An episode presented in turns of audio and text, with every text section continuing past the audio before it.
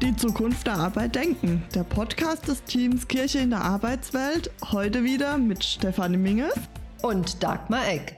Für heute haben wir uns das Thema Mindestlohn vorgenommen. Mindestlohn? Was versteht man denn unter Mindestlohn?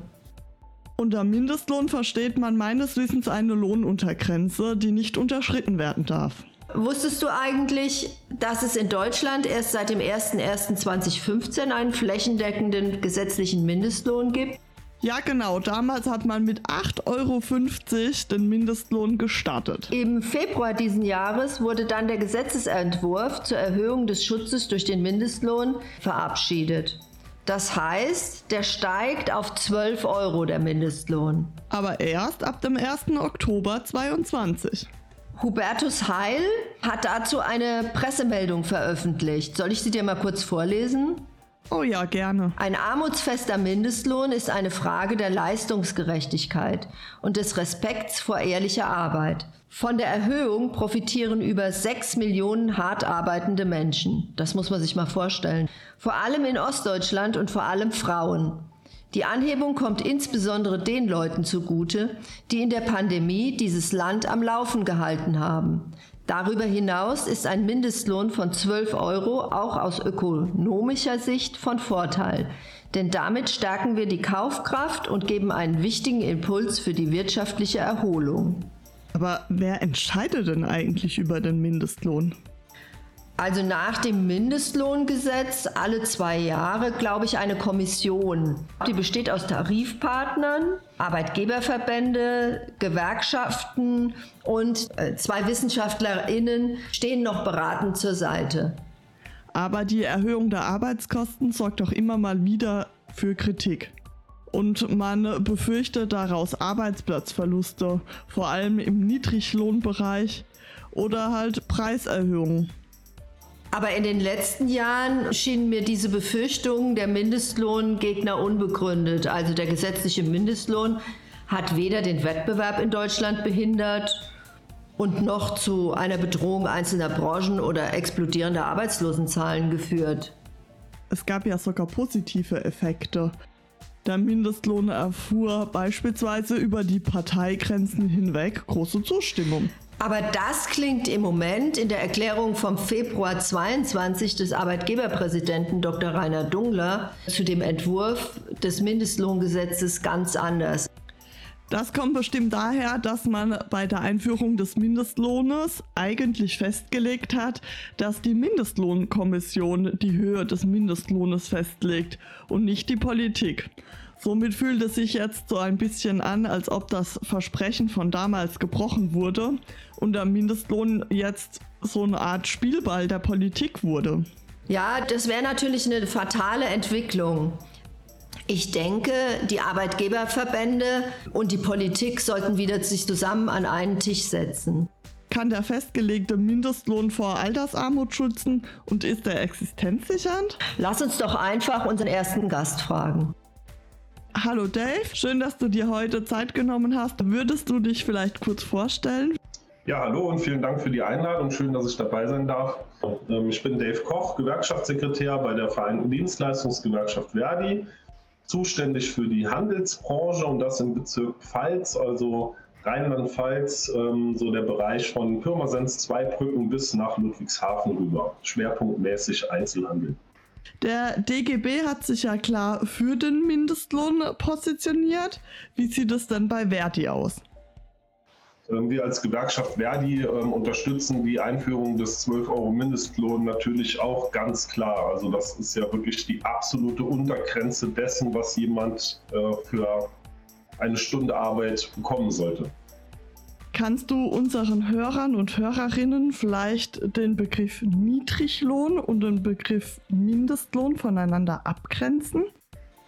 Ja, also von ähm, Niedriglöhnen sprechen wir immer dann, wenn äh, deutlich vom durchschnittlichen Einkommen nach unten abgewichen wird und vor allem dann, wenn untertariflich bezahlt wird.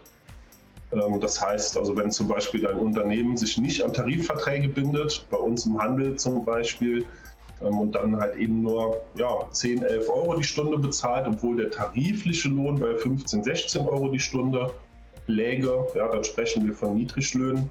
Und Mindestlöhne ist halt eben der Begriff dafür, was gesetzlich festgelegt ist, was ein Arbeitgeber einem Beschäftigten mindestens pro Stunde brutto bezahlen muss. Wobei es da leider auch immer wieder Ausnahmen gibt. Das ist ja jetzt für den 12 Euro Mindestlohn auch schon wieder angekündigt. Wie funktioniert es, dass es Ausnahmen gibt? Weil es ist ja mal im Gesetz festgeschrieben, wie es zu sein hat. Ja, also das, diese Ausnahmen, die es äh, gibt und auch bei, dem, bei der neuen Festlegung von den 12 Euro geben wird, äh, die sind halt eben im Mindestlohngesetz schon verankert. Also das ist jetzt, darf man jetzt nicht so verstehen, dass der Gesetzgeber sagt, ähm, jedem Beschäftigten sind mindestens 12 Euro brutto die Stunde zu bezahlen. Und die Arbeitgeber gehen dann auf die Suche nach irgendwelchen Tricks, die Beschäftigten irgendwie als ähm, äh, freie Mitarbeiter zu deklarieren und auf Honorarbasis arbeiten zu lassen oder ähnliches, sondern das, das ist vollkommen gesetzeskonform. Also da stehen Beschäftigungsformen im Gesetz drin, für die keine 12 Euro ähm, gezahlt werden müssen. Wir sind ja jetzt schon mal froh, damit es überhaupt eine Erhöhung des Mindestlohns geben soll. Aber wie ist denn deine Einschätzung dazu? Reicht der angestrebte Mindestlohn tatsächlich für eine Existenzsicherung? Die Frage ist ja immer, was versteht man unter Existenzsicherung? Also wenn man jetzt mal schaut, 12 Euro die Stunde nimmt ein Vollzeitjob bei 170 Stunden im Monat. Ähm, kann man sich das ausrechnen? Steuerklasse 1, wenn jemand kein Kirchenmitglied ist, ähm, sind das ungefähr 1400 und ein paar zerquetschte Euro netto. Äh, das ist ein Gehalt, würde ich mal sagen, wo man jetzt nicht am Hungertuch nagt und direkt ähm, von Armut bedroht ist. Gleichzeitig gibt es ja schon Berechnungen äh, von der Bundesregierung, dass 12 Euro eben nicht reichen, um in, äh, einen Rentenanspruch aufzubauen, dass man im Alter nicht auf Grundsicherung angewiesen ist. Ja, da wären mittlerweile schon etwas über 13 Euro ähm, erforderlich. Ja? Und auf der anderen Seite muss man natürlich sagen, 1460 Euro, okay. Ich denke, ähm, in der Regel wird das reichen, um das Auto zu tanken, um zum Job zu kommen. Ähm, wenn man jetzt nicht ähm, in der Innenstadt, in der Großstadt lebt, um die Miete zu bezahlen und um genug zu essen zu haben, gar keine Frage. Ähm, aber ob das wirklich in allen Bereichen immer reicht, um wirklich am sozialen Leben, an der Gesellschaft teilzuhaben, auch mal mit Freunden äh, öfter mal ins Kino gehen zu können, ins ein Restaurant besuchen zu können und, und andere kulturelle und soziale Dinge ähm, und dann auch noch fürs Alter vorzusorgen, weil man vielleicht nicht auf Grundsicherung angewiesen sein will. Das wird dann, glaube ich, mit den 12 Euro Mindestlohn schon wieder ein bisschen schwierig.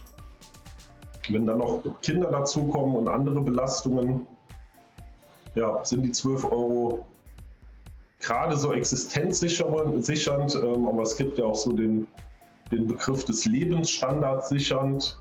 Äh, da sind wir, glaube ich, noch nicht. Du bist ja jetzt äh, speziell für den Bereich Handel zuständig. Ist da das Thema Mindestlohn nochmal irgendwie besonders präsent oder stellt es ein besonderes Problem dar? Ähm, also es wird ein paar Probleme der Beschäftigten schon beheben. Also es spielt im, Rand, im Handel auf jeden Fall eine Rolle. Ähm, wir haben in unserer Branche das Problem, dass immer mehr Unternehmen äh, schon seit den letzten Jahrzehnten aus der Tarifbindung aussteigen. Heißt, die Unternehmen oder sogar Konzerne erklären, dass sie zu einem bestimmten Datum oder auch ab sofort sich nicht mehr an die Tarifverträge binden, entweder im Arbeitgeberverband in die sogenannte OT-Mitgliedschaft, also ohne Tarifbindung wechseln oder den Arbeitgeberverband verlassen. Und dann ist die Situation die, dass also die Altbeschäftigten noch eine Tarifbindung haben, also die behalten ihr Gehalt in der Regel, aber die Neubeschäftigten werden dann zu das heißt dann immer so schön frei verhandelbaren Bedingungen eingestellt. Das heißt, da sitzt eine Bewerberin, ein Bewerber dem zukünftigen Chef oder Chefin gegenüber und die machen dann aus, was die Person dann in Zukunft verdient. Da ist die Verhandlungsposition von den Bewerberinnen natürlich in der Regel die schwächere, ja, weil die wollen ja was, nämlich den Job.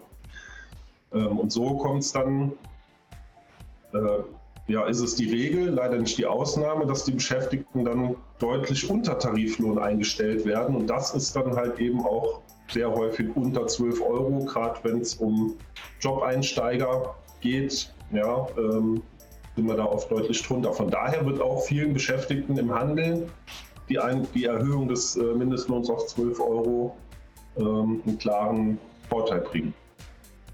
Dave, gibt es etwas, was dir noch auf dem Herzen liegt, was du den Hörern und Hörerinnen mitgeben möchtest, was den Mindestlohn betrifft? Also Gewerkschaften fordern Mindestlöhne schon lange. Das hat ja dann mit der Einführung auch bei der letzten Bundestagswahl geklappt und jetzt auch die Erhöhung ist ja eine klare Forderung der Gewerkschaften. Man muss aber ähm, dazu sagen, dass unsere Forderung immer war und immer noch ist, dass wir vernünftige Mindestlöhne wollen, aber da, wo es Tarifverträge gibt, die Anwendung der Tarifverträge fordern. Ja, aber wenn man jetzt nochmal bei dem Beispiel ähm, vom Handel bleibt, da wird vielen Beschäftigten die Erhöhung auf 12 Euro helfen, aber die tariflichen Gehälter sind natürlich schon nochmal deutlich höher. Also da sprechen wir ähm, von einer Verkäuferin, die Berufserfahrung hat, von äh, 16 Euro die Stunde. Ja, und dann ist natürlich nicht so, dass wir als Verdi jetzt sagen, ah, jetzt mit den 12 Euro äh, Mindestlohn, dann ist ja alles gut, dann ist ja alles geregelt, äh, sondern wir halten natürlich nach wie vor daran fest, dass wir sagen, da wo es Tarifverträge gibt, fordern wir, dass die Tarifverträge angewendet werden. Also erst Tarif, dann Mindestlohn. Ja. Ich bedanke mich ganz herzlich, dass du dir Zeit genommen hast, um unseren Hörern und Hörerinnen einen kleinen Einblick in das Thema äh, Mindestlohn zu geben. Es war super informativ und ich wünsche dir noch einen wundervollen Tag. Freut mich, dass ich was beisteuern konnte. Okay, vielen Dank. Die Gewerkschaften kämpfen gegen Niedriglohn und für einen guten Mindestlohn. Mit 12 Euro die Stunde, die ab Oktober gezahlt werden, haben sie einen Erfolg erzielt. Gerechter Lohn für alle, dafür setzen sich die Gewerkschaften ein. Dieses Thema ist aber gar nicht so modern oder neu, wie vielleicht viele meinen. Schon in der Bibel ist davon die Rede. So wird Jesus im Lukasevangelium mit der Aussage zitiert, der Arbeiter ist seines Lohnes wert. Dieser Satz korrespondiert mit dem christlichen Menschenbild, nachdem jede Frau und jedem Mann die gleiche Würde gegeben ist, ganz gleich wie schwach sie sein mögen. Genau diese Würde aber wird missachtet, wo Menschen eben nicht gemäß dem Wert ihrer Arbeit entlohnt werden. Das war eine weitere Ausgabe unseres Podcasts Die Zukunft der Arbeit denken. Des Teams Kirche in der Arbeitswelt der Evangelischen Arbeitsstelle Bildung und Gesellschaft und des Fachbereichs Arbeitswelt im Bistum Speyer. Wir danken euch, dass ihr dabei geblieben seid. Bis bald, eure Stefanie. Und eure Dagmar.